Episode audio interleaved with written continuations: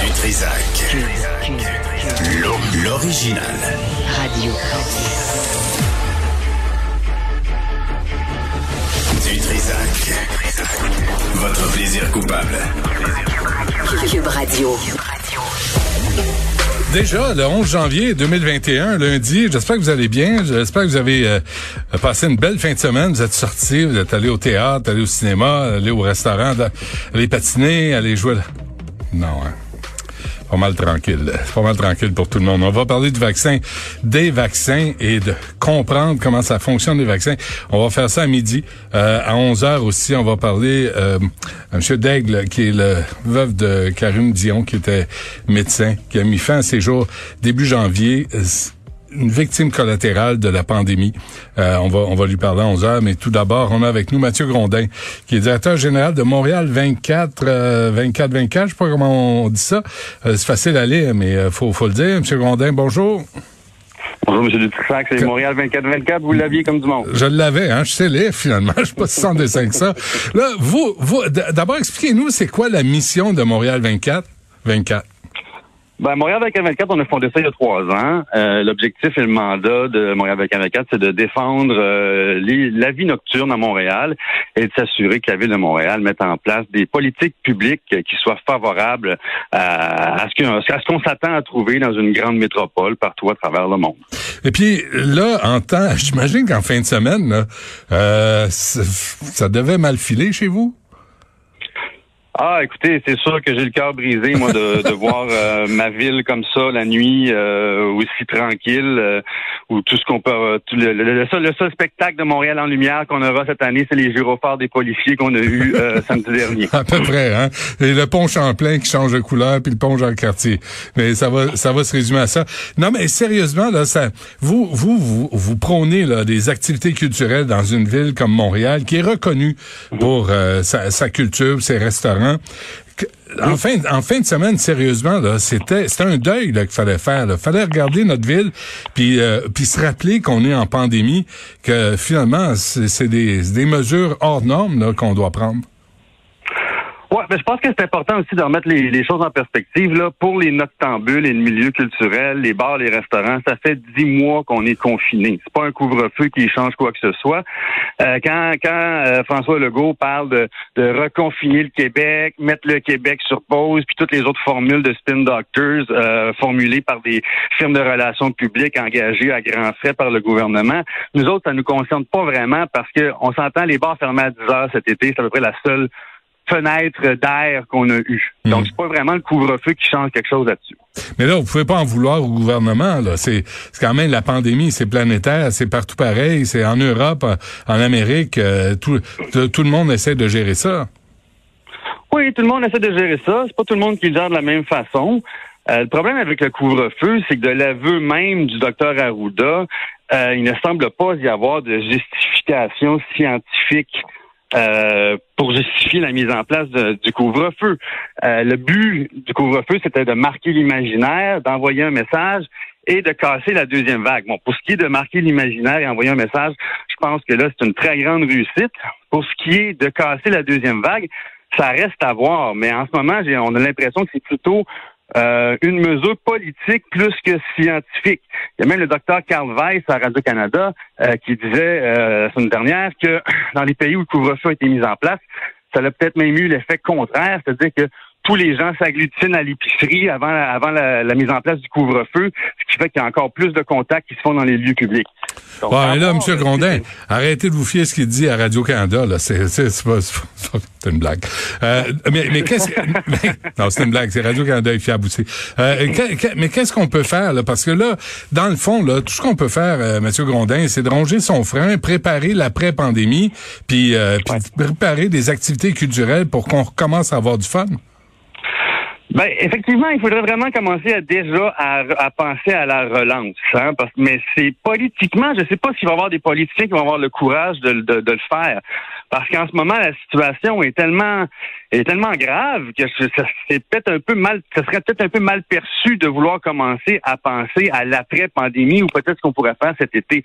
Pourtant, c'est ce qu'ils vont, c'est ce qu'il faut faire. Et il y a plusieurs métropoles dans le monde qui l'ont fait ou qui le font déjà. On pense à Barcelone, à Madrid, à Amsterdam, à Paris, qui ont tenu des projets pilotes pour des concerts et qui ont, on a, les, les, les, résultats sont sortis la semaine dernière et puis il n'y a pas eu plus d'éclosions là qu'ailleurs dans la mesure où les mesures de distanciation, les mesures sanitaires sont mises en place. C'est-à-dire parce qu'il y, y, a de la place entre les sièges, puis les gens ont des masques et tout. Euh, donc, tu sais, c'est, puis quand ça va repartir, là, cette affaire-là, c'est qu'il va y avoir une grande compétition interurbaine pour avoir l'attention justement des gens, des noctambules, qui, je crois, vont avoir euh, bien envie d'aller voir des concerts puis de sortir. Donc, euh, est-ce que Montréal va pouvoir être capable de se positionner dans le marché mondial de la nuit à ce moment-là? Pour s'assurer que sa relance économique se fasse le plus rapidement possible. Et il est là le grand point d'interrogation en ce moment. Avez-vous l'impression, Mathieu Grondin, qu'on va être encore une fois en réaction à ce que tout le monde fait ou on est en train de, de préparer l'après-pandémie? Parce que c'est une ville sans vie culturelle. Là. Moi, je suis d'accord avec vous. Là. C'est, c'est la mort, c'est la fin, c'est le ah, deuil.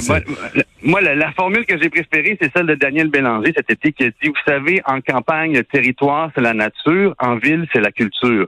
Une ville sans culture, ça n'a absolument aucun intérêt. Moi, je vais prendre mes clics, mes claques, je vais déménager en campagne. Moi aussi, je peux faire la nature que d'être dans une ville où absolument rien qui se passe.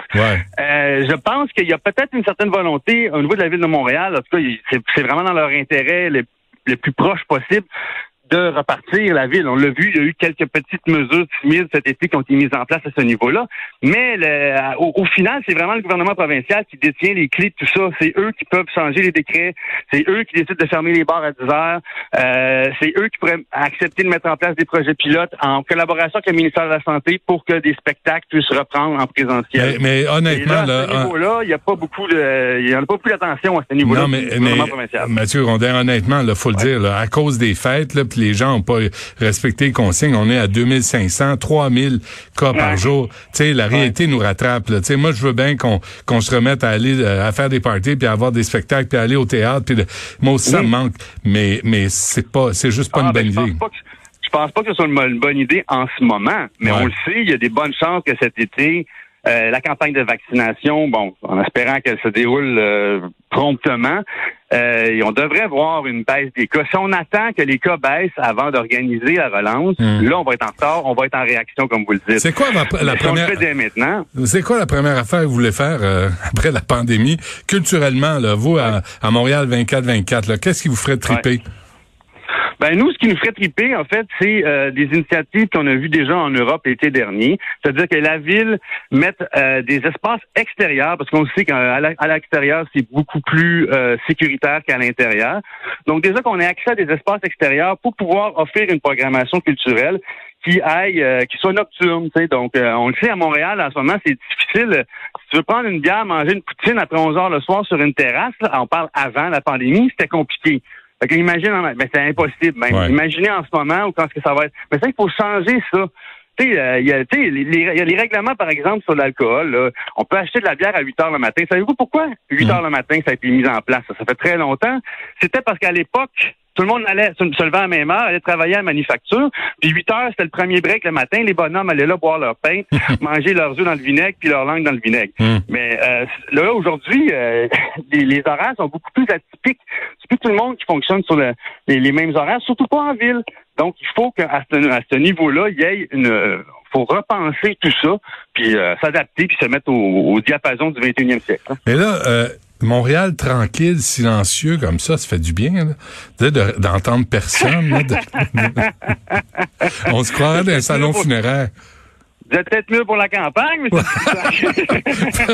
Peut-être, peut-être écouter les petits, les petits oiseaux sur le bord du lac. Bon, écoutez, euh, ben, est-ce que est-ce que vous avez des liens avec l'Hôtel de Ville de Montréal? Est-ce que vous leur parlez? Est-ce que vous il y, a, y a un dialogue qui est installé?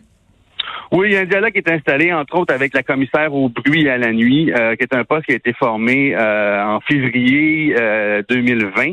Donc, il y a vraiment une démarche qui a été mise en place. on sait que parmi les promesses de Valérie Plante, là, il y avait l'adoption d'une politique de la vie nocturne.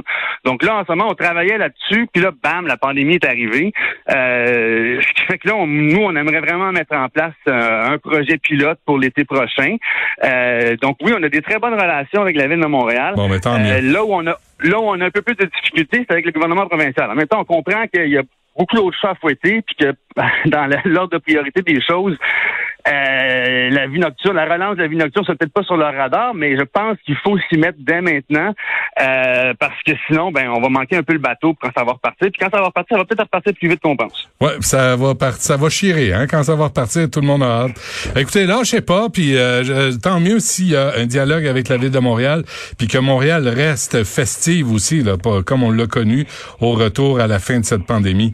Mathieu Grondin, directeur général de Montréal 24-24, bonne chance, à la prochaine. Merci. Salut.